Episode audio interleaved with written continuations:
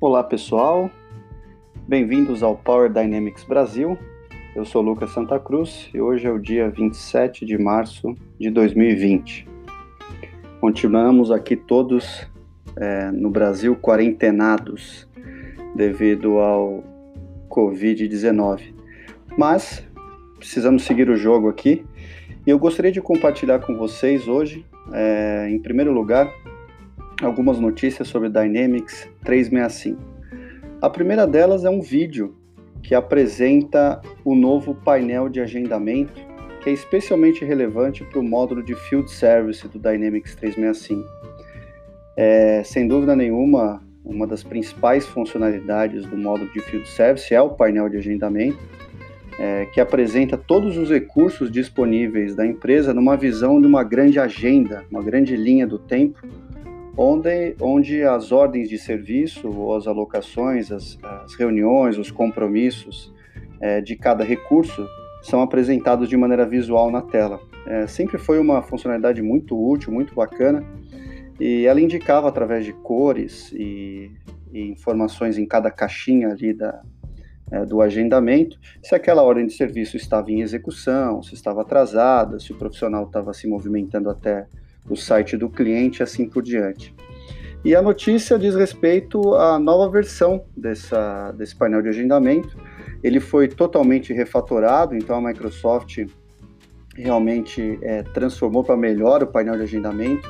Além de visualmente ele está muito mais bonito, é, a velocidade de renderização e de navegação no painel melhorou sensivelmente. Então, se vocês estão logo vocês atualizarem é, para o Release Wave 1 agora de 2020, é, vocês já, vão ter disponível essa nova versão do painel. Se vocês quiserem mais detalhes, eu deixei o vídeo aqui nesse episódio para que vocês possam conferir um overview de como é que está esse novo painel. Vale a pena dar uma olhada.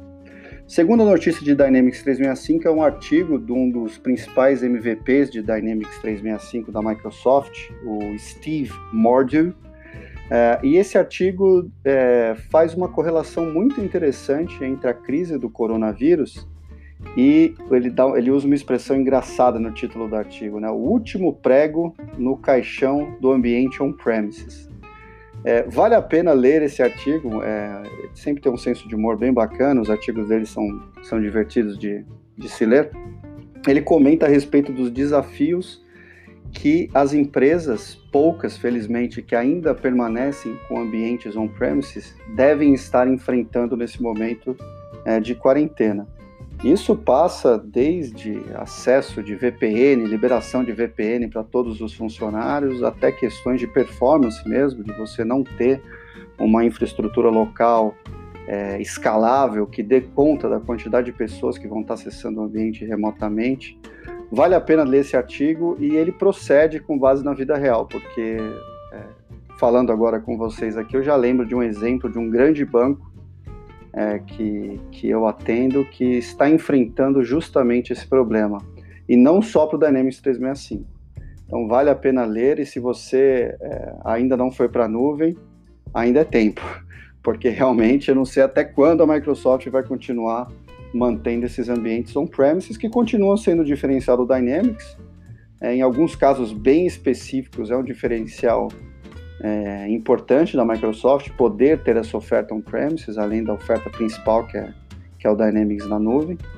Mas eu não sei até quando. Talvez o tempo já tenha passado. E a última notícia é, de Dynamics 365, é uma boa notícia também na, na minha visão, é, foi anunciada a desativação, é, ou em inglês o deprecation, do antigo componente de, de sincronização é, do Dynamics, é, do Outlook com o Dynamics. Né? Então, é, para quem está acompanhando um pouquinho, a Microsoft tem um componente que era um add-in é, que existe, existe há muitos anos, é, que foi é, substituído faz mais ou menos um ano, dois anos, por um componente novo, com uma tecnologia muito mais moderna. E por muito tempo ela continuou com esse componente antigo e o componente novo funcionando simultaneamente. A principal diferença, assim, são bem diferentes os componentes, mas a principal diferença entre os componentes em termos de arquitetura é o componente antigo, ele exigia uma instalação local na máquina, então isso dava muita dor de cabeça em projeto, é, em grandes implantações era difícil você encontrar um parque de máquinas que tivessem é, os seus espelhos ali, né, a sua configuração de máquina realmente padronizada. Então era muito comum antes do Go Live você enfrentar problemas enormes no setup desse componente, que tinha que instalar, replicar isso para todas as máquinas, algumas não funcionavam.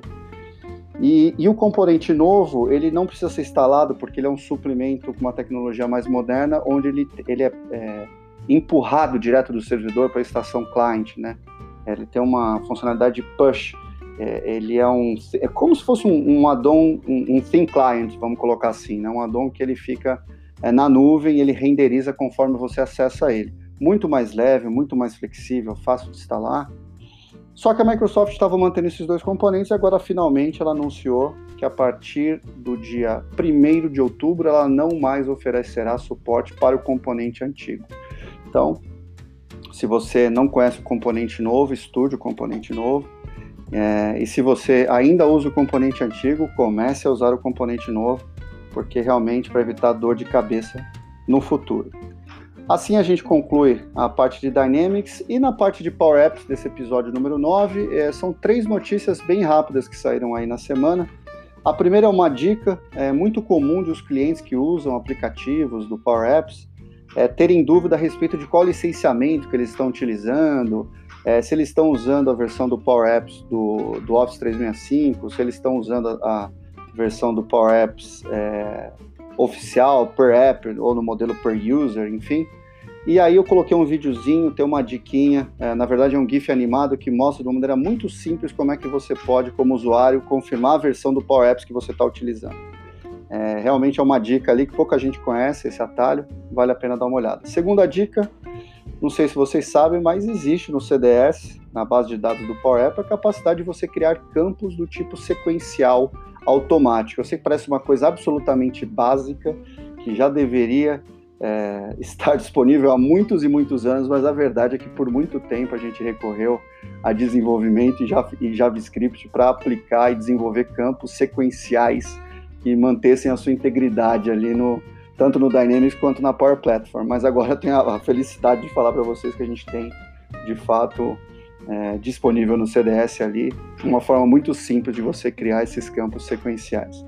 E a última notícia, é, também relacionado ao coronavírus, ao Covid-19, é um bot que a Microsoft disponibilizou, é, que você pode desenvolver com a tecnologia é, do Azure Bot Service. Então, é um baita showcase para a tecnologia da Microsoft. Eu deixei um link aqui é, para o artigo, que por sua vez tem um link para o bot. Então, esse bot está sendo utilizado pelo CDC, que é o, o Instituto de Controle é, de doenças lá dos Estados Unidos. É um bot que ficou bem bacana.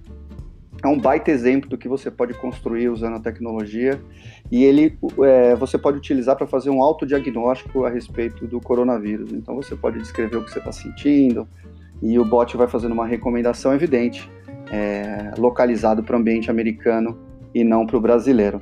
Certo? Então vale a pena dar uma olhadinha lá. E é isso desse episódio 09. Essas são as notícias da semana. Eu gostaria de agradecer em particular o meu grande colega é, Reinaldo Ferrari, que deixou um, um, recado aqui. Obrigado, Reinaldo. Se você quiser deixar também o seu comentário é, ou sugestão, consideração, você pode deixar um recado de voz no anchor.fm barra Power Dynamics ou me mandar uma mensagem no LinkedIn. O meu perfil é Lucas Santa Cruz.